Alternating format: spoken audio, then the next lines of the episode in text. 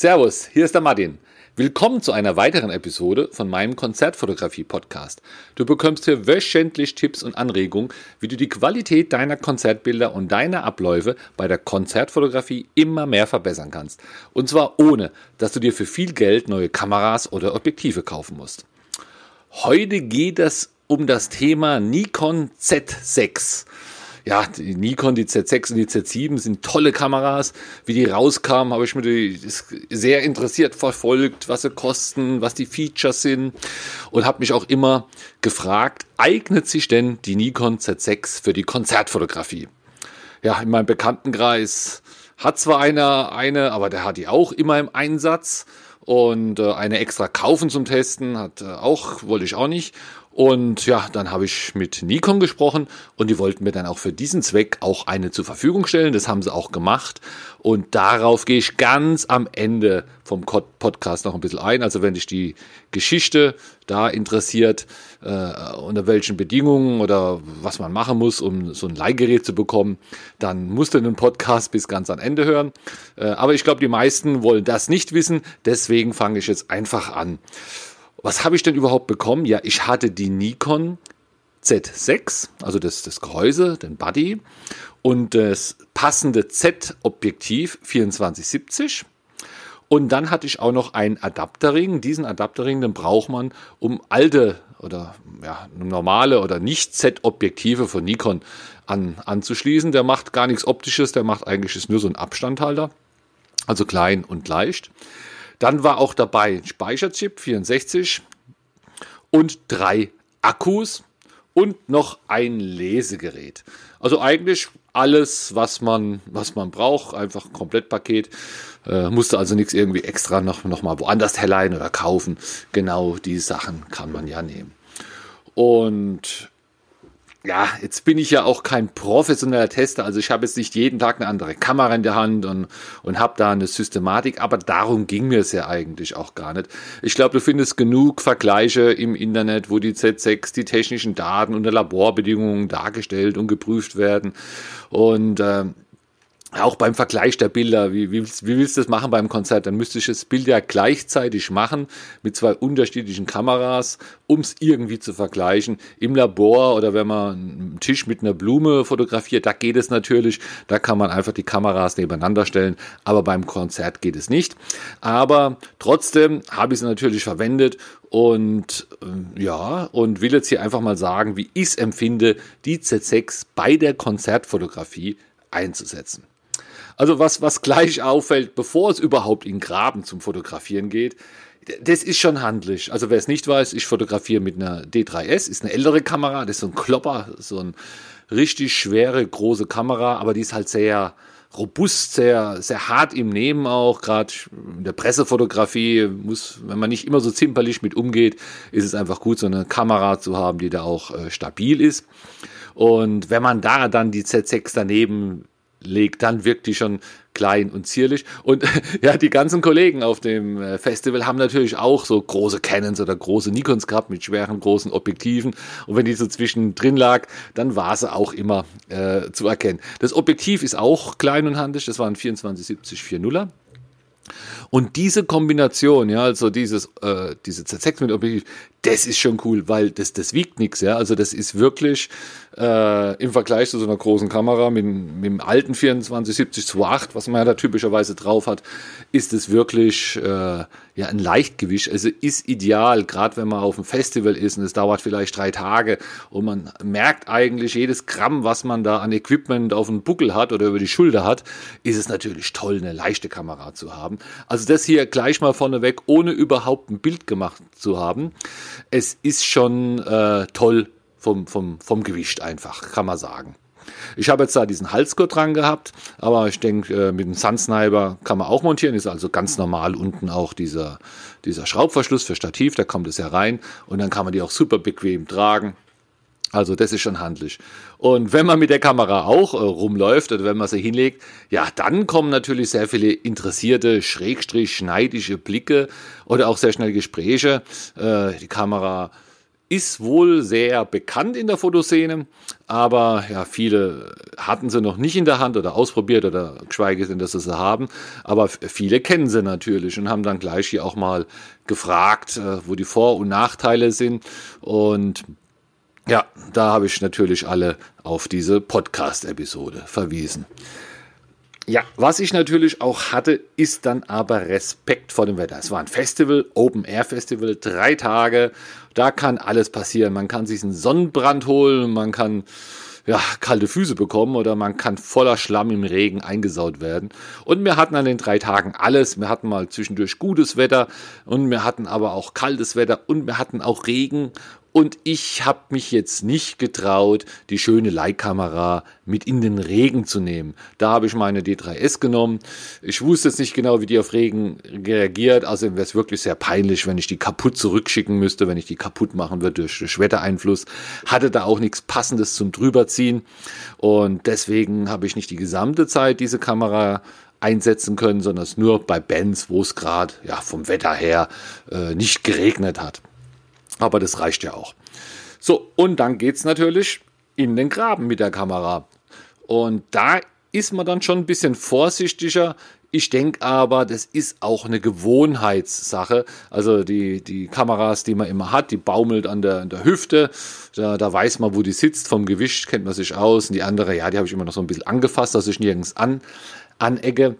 Und, aber wenn man die Kamera dann im Graben auch näher betrachtet, hat man ja so die Sachen, wo man immer schnell hin muss, also Blende und Zeit und ISO und die drei Sachen findet man auch die Knöpfe. Man muss also nicht durch irgendwelche Menüs oder sich irgendwas vorher einstellen. Diese drei, drei Werte kann man ruckzuck erreichen und mit Drehrädchen oder Knopfdrücken und Drehrädchen auch einstellen. Ich habe für diesen Test auch nicht das Handbuch gelesen. Ich habe einmal kurz reingeschaut, weil ich was gesucht habe, aber dann, ja, dann war die Zeit auch, auch schon wieder weg, wo ich da für die Vorbereitung zu verfügen hatte. Ich habe gedacht, ja, dann geht's ja auch ohne. Und ja, es geht ja auch ohne. Ich habe ja da jetzt nicht irgendwelche komplizierten Funktionen gebraucht, sondern hier ist ja manueller Modus gefragt und äh, Konzertfotografie. Was jedoch sehr schnell auffällt, ist, dass kein Hochkantauslöser drin ist.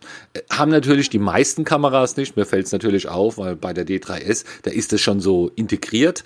Und äh, ich denke, ich weiß gar nicht, ob es einen gibt oder bald gibt oder einen Nachbau gibt. Also für eigentlich fast jede Kamera kann man sowas nachkaufen.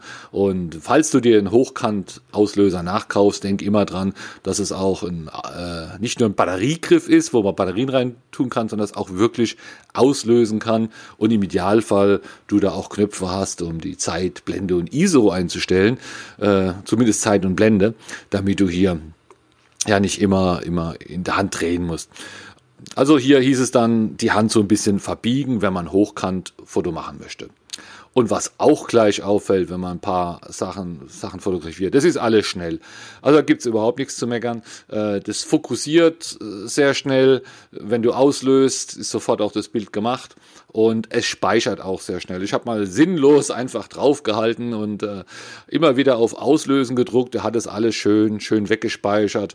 Also ich habe jetzt nicht bis zum Ende das probiert, um zu zählen, wie viel Auslösung er schafft. Ich denke, das steht auch in irgendwelchen technischen Tabellen.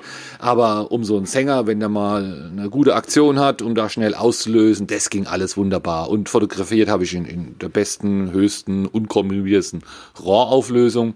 Und äh, also er speichert das Zeug schnell weg oder die Kamera speichert es schnell weg. Wenn man dann hier auch mal durch den Monitor guckt, das ist eine super Sache. Bin ja diese optischen Sucher gewöhnt und das ist ja hier ein Display, aber das ist wie wenn man HD guckt, ja, also das ist wirklich eine, eine schöne Sache, ist ein, tolles Bild auch. Und was, was so witzig ist, wenn man dann äh, zum Beispiel die, die Blende ändert, also am Drehrädchen dreht und dreht die Blende von, von 8 auf 4.0 oder 2.8, was man halt drauf hat, dann äh, sieht man auch gleich den Effekt im Monitor. Also wie sich der Hintergrund wieder unscharf wird. Also durch die, durch die, durch die offene Blende hat man einen geringeren Schärfebereich und dann wird es halt hinten dran schneller unscharf. Der Künstler wird besser freigestellt.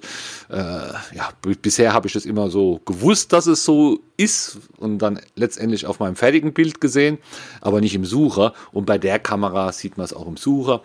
Bei der Konzertfotografie ist das eigentlich ein guter Hinweis. Man sieht dann gleich, dass man vielleicht noch die Blende ein bisschen öffnen sollte, um freizustellen. Aber bei allen anderen Motiven stelle ich mir das auch toll vor, wenn man da ja, ein Blümchen fotografiert und sieht dann direkt hier am Sucher, wie das Bild danach aussieht.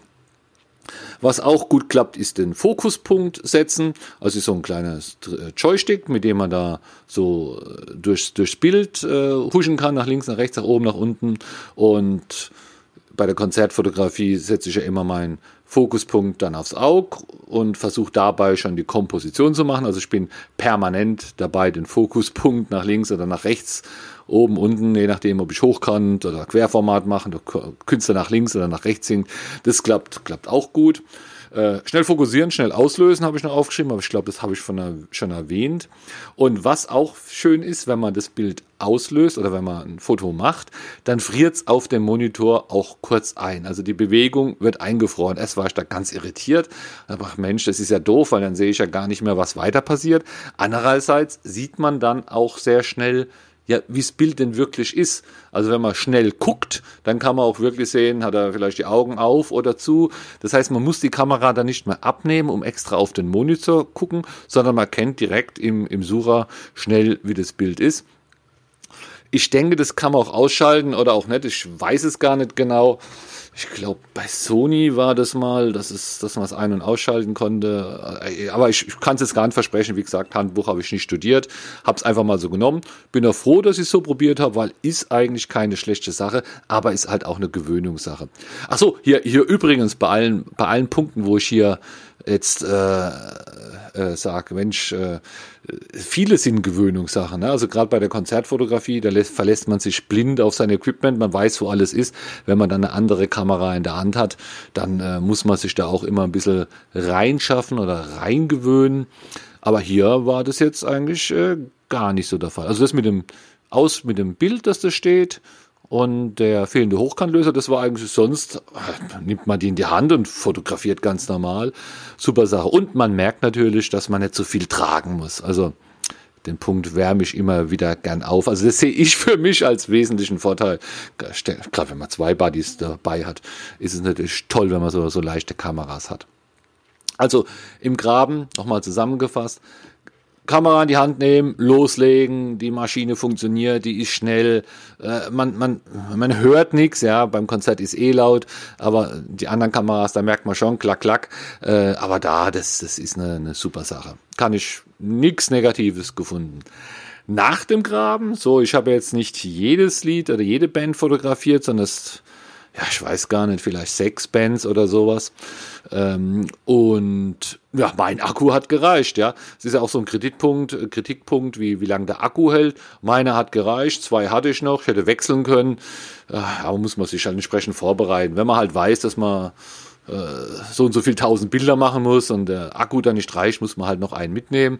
Ist ja schnell gewechselt. Muss ich aber bei meiner Kamera auch. Ja, also äh, habe ich auch immer einen Ersatzakku dabei und Kommt auch an, wie, wie oft man Bilder nochmal durchguckt am Monitor. Das eigentliche Fotografieren geht, aber wenn man nichts zu tun hat, guckt die Bilder durch, verbrennt Akku und dann muss man den auch mal, auch mal wechseln. Bei der ist jetzt scheinbar auch nicht anders. Der Speicher hat auch gereicht.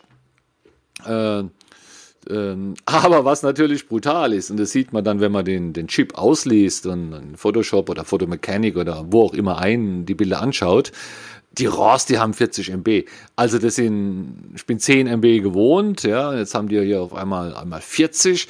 Das sind schon äh, Dateien. Also da ist nichts mit mal schnell, zumindest bei meinem Rechner, mal schnell 50 öffnen und und alle ändern, sondern äh, hier habe ich immer nur, ich glaube 10 habe ich im RAW-Converter oder 12 im RAW-Converter geöffnet und, und dann auch bearbeitet.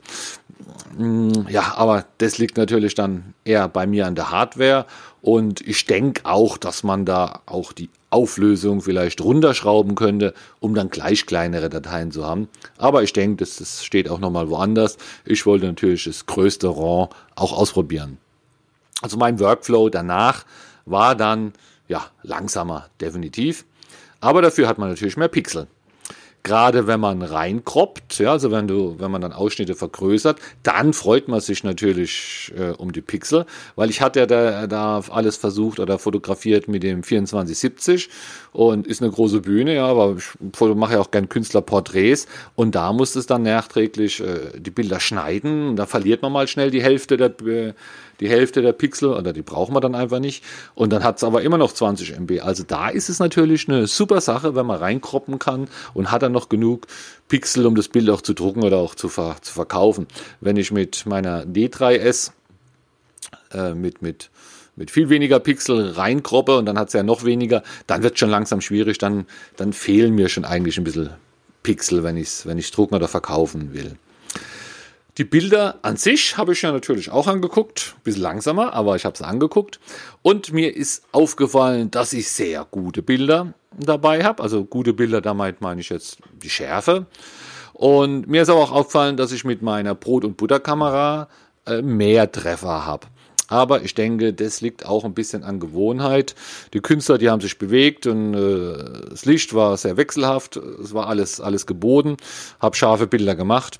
Hat also gut funktioniert. Und was mir positiv, also richtig positiv aufgefallen ist, das habe ich bei meiner noch nie so, noch nie so gesehen. Wenn man jetzt äh, zum Beispiel stellt dir eine Bühne vor schwarze Bühne, unten sind die Musiker und von oben kommt zum Beispiel blaues Licht. Wenn ich die mit meiner Kamera fotografiere, dann habe ich die schwarze Bühne und habe oben dann einfach blaue Punkte, wo die Strahler sind. Und mit, mit der Z6, da habe ich so richtige Strahlen noch. Also ich habe das Gefühl, das bisschen Licht, was da war, das saugt die viel mehr auf, das zeigt die viel mehr mehr an. Und auch die Bilder, das war natürlich der Vorteil, dass man 2470 hat, hat man auf die ganze Bühne drauf gehabt, also mit der Lightshow. Das sah auch sehr, ja, also sehr gut aus, äh, weil da einfach die Farben sehr gut auch rauskamen. Also da habe ich das Gefühl, das ist irgendwie besser oder anders gelöst wie bei, bei meiner Kamera. Also es hat mir, hat mir gut gefallen. Und äh, so. Genau, und ich habe Bilder auch hochgeladen. Du findest sie dann auf der martinblack.de. Da gibt es einen Beitrag Hexentanz Festival 2019 und da findest du die Bilder oder halt in meinem Archiv und da kannst du die auch angucken. Und was ich nicht gemacht habe, das war die Uhrzeit zu setzen bei der Kamera. Das heißt, alle Bilder, Bilder, wo ich mit der Z6 gemacht habe, die kommen da, glaube ich, am Anfang oder am Ende, je nachdem, wie, wie das jetzt sortiert ist. Aber du erkennst auch die weitwinkligen. Ne? Die weitwinkligen sind die mit der Z6. So, zum Schluss vielleicht ein Fazit. Ne? Meine Frage war ja, die Ausgangsfrage, eignet sie sich für die Konzertfotografie? Ja, ich muss sagen, ein klares, klares Ja. Ich hatte auch äh, das Adapter mal ausprobiert und äh, ein altes Objektiv draufgeschraubt, also 70-200, hat auch funktioniert. Also eignet sich definitiv für die Konzertfotografie. Wenn du so eine hast und überlegst, ob du damit mal ein Konzert fotografieren solltest, kannst du machen, ja. Äh, funktioniert wunderbar. Wie gesagt, nur hochkant musst du dich ein bisschen umstellen, brauchst Equipment, um die großen Bilder zu verarbeiten, aber sonst hast du da eigentlich, äh, ja, nur, nur Vorteile. Aber umsteigen würde ich jetzt nicht. Da ist meine Kamera gut genug, sage ich mal. Ähm, um, um, um gute Bilder zu liefern. Da sehe ich jetzt nicht unbedingt einen Zwang, aber äh, wenn du hast, ja, dann kannst du schön Konzerte fotografieren. Und besonders cool, also was ich nochmal wirklich sagen will, das ist die, die Nummer mit dem Gewicht, das ist wirklich angenehm und gerade auch wenn man die Kamera nicht hören soll, also bei mir waren das ja Rockkonzerte, äh, aber wenn du jetzt irgendwo auf Klassik bist oder sowas, man soll die Kamera nicht hören, dann ist es natürlich noch besser mit so einer Z6 zu arbeiten, wie mit so einer Klick-Klick-Spiegelreflex, gerade die älteren. Die sind dann, wenn, wenn alles sich umdreht, dann sind die wirklich auch, auch, ja, ich sag mal, zu laut für Klassik. Und ja, ich denke, wenn ich das Handbuch gelesen hätte und noch ein bisschen damit weiter, also es ging auch immer besser, die Fotografiererei, und noch ein bisschen mehr fotografierte, dann, dann hätte ich mich da auch schneller dran gewöhnt. Und also umsteigen würde ich jetzt direkt nicht, also die, meine Kamera irgendwie verschrotten und die holen. Aber wenn denn jetzt meine Kamera kaputt gehen würde, dann äh, sieht's auch schon, schon wieder anders aus, weil meine D3S, die gibt schon lange nicht mehr im Handel.